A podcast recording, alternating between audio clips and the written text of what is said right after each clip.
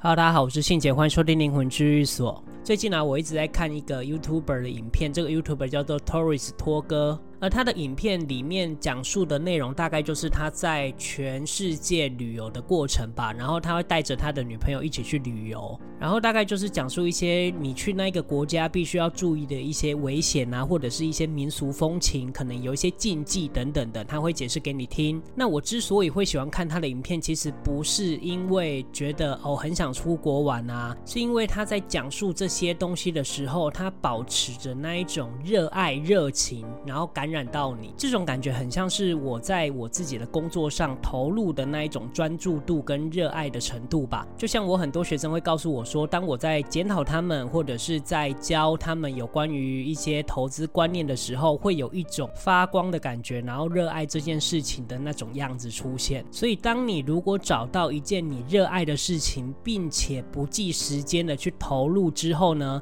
你就会觉得时间过得很快，而那个很快的那个状态呢，我们。简称为心流，这个心呢就是心脏的心，流就是流动的流。而发起这个心流理论的人呢，就是一个叫做奇克森米特哈伊的一位匈牙利的心理学家。那他是创立了心流的正向心理学的概念，这是一种高度集中、有利于生产力的精神状态。而当我们进入心流状态的时候呢，我们会有四个征兆。第一个征兆呢叫做自动运转。就是事情做起来顺心顺手，不需要多加思考，身体就可以自动的发挥，也就是我们常常说的熟能生巧啊，然后会做出一些反射动作，不太需要思考。那第二个征兆呢，叫做时间的流逝。你处于心流状态之中的时候啊，你不会在意时间的流逝，直到回到正常状态的时候，才会发现哇，时间已经过了这么久了。所以有时候我常常在做外汇的一些或者是做投资的研究的时候，常常就是。一下子就过了好几个小时，甚至半天一天。因为我在研究这些东西的时候，我会去斟酌一个为什么。当为什么的时候，你就会去寻找答案。但是你要得到这个答案之前呢，你必须要经过好几个关卡。可是，在这个过程当中，你都是热爱的，因为你只有一个目的，就是想要让自己变强之外，还有得到那个答案。所以，当你接触到一件你热爱的事情的时候，然后并且进入心流状态，你根本就不会在意你的时间，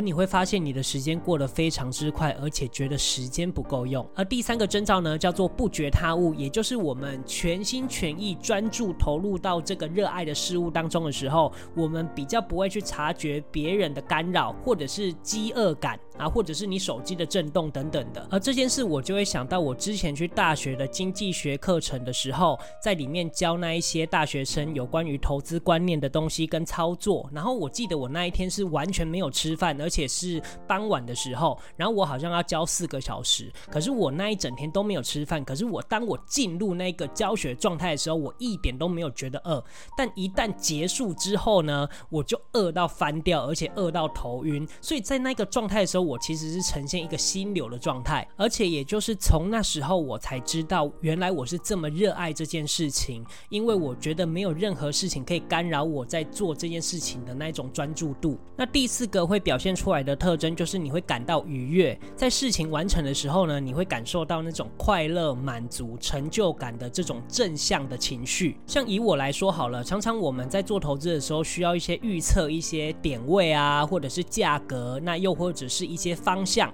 那你当然不会每一次都出手嘛。可是你会根据你自己的经验，还有实力，还有去判别说这些方向跟位置。当它达到你那个位置的时候，你会感觉到哇，你怎么会这么准？而那个状态的成就感，不是在于你赚了多少钱，而是这一些判断还有这些学习的过程当中，帮助你准确的预测这一些东西，而达到那一种满足感、成就感，其实是很难用言辞表达的。当然，像是以前我在帮大家解决一些有关于无形问题的时候，或者是在办事的过程当中，我也会得到那种满足感。可是那种满足感跟成就感其实是建立在别人身上的。这也就是我在某一集有讲到，第三季的某一集有讲到自我价值认定的一个观念。而这个心流的状态呢，也不是这个心理学家第一个发现的。距今超过两千五百年的时间里，东方精神传统的实践家，譬如说道家跟佛家，他们本来。就已经很会运用心流这个东西，然后成为一个发展精神力的一个重要的技能。而这个心流其实也不局限于在呃宗教或精神力，它可能也会在运动员身上。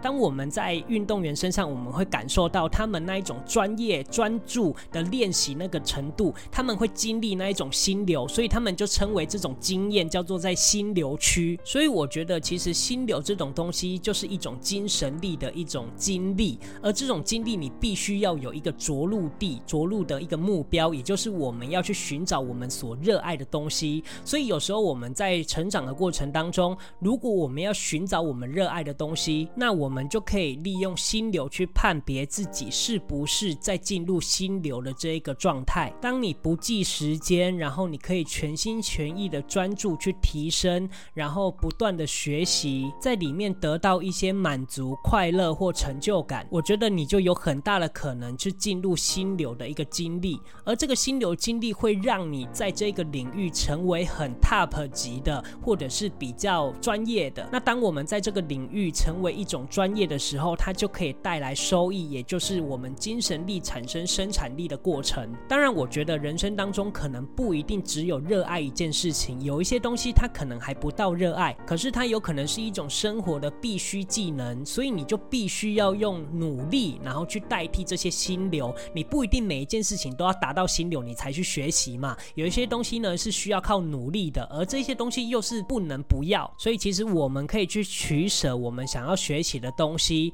当然是也不要学习的太多太多，然后导致不能消化，然后反而觉得学习是一件很烦躁的事情，那也就本末倒置了。想到以前我在自学投资的时候，我回复看到我以前做的那一些笔记，那一些电脑的一些呃记录啊，啊我就会发现哇，这些密密麻麻的东西，我当初是怎么做出来的？其实我已经有点忘记我当时怎么样去进入那个心流，然后进入心流的时候，我完全是没有记忆的，而那个过程可能经历了一两年，然后我现在回想起来的，其实都是我学习后的那一些内化的经验啊，还有知识。所以其实我分享这一集，我只是要告诉你说，其实你找到你热爱的东西的时候，你会对于这件事情非常有责任感，而且你会想要从这件事情里面去得到提升跟进步，而进而你就会在里面得到一种自律的行为，也就是我好像每天每天我都必须要接触这些事情，我才会进步，但不是逼自己，而是自己想要去努力，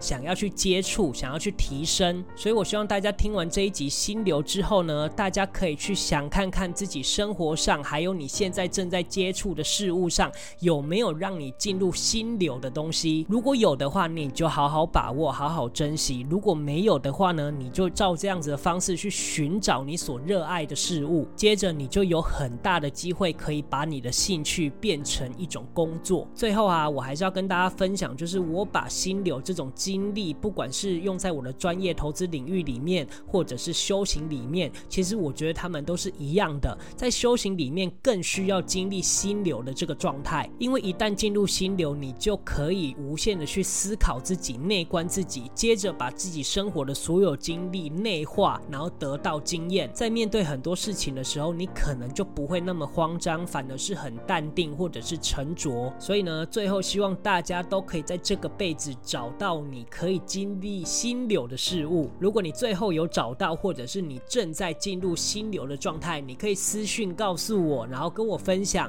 也许我们可以讨论很多有关于心流经历的一些体验。好的，那这一集我就分享到这边。如果大家还没有订阅灵魂居所，也还没有追踪灵魂居所 IG 的朋友们呢，赶快订阅跟追踪。那另外呢，如果你听完这一集觉得有受到学习或得到帮助的话呢，也可以不吝啬的赞助跟抖内灵魂居所。那灵魂居所会把这些金额呢固定捐给徐生远这个流浪动物机构。那最后呢，如果你想要自学投资，但不知道怎么学习呢，你可以私讯我，我可以跟你分享有关于以前我怎么自学投资的过程。虽然会很辛苦，但是我觉得很值得。最后一句话，当你接触到热爱事物的时候，千万不要随便就放弃，那会非常的可惜。好的，那这一集我就分享到这边，谢谢大家收听灵魂居所，我是信姐，我们下周见，拜拜。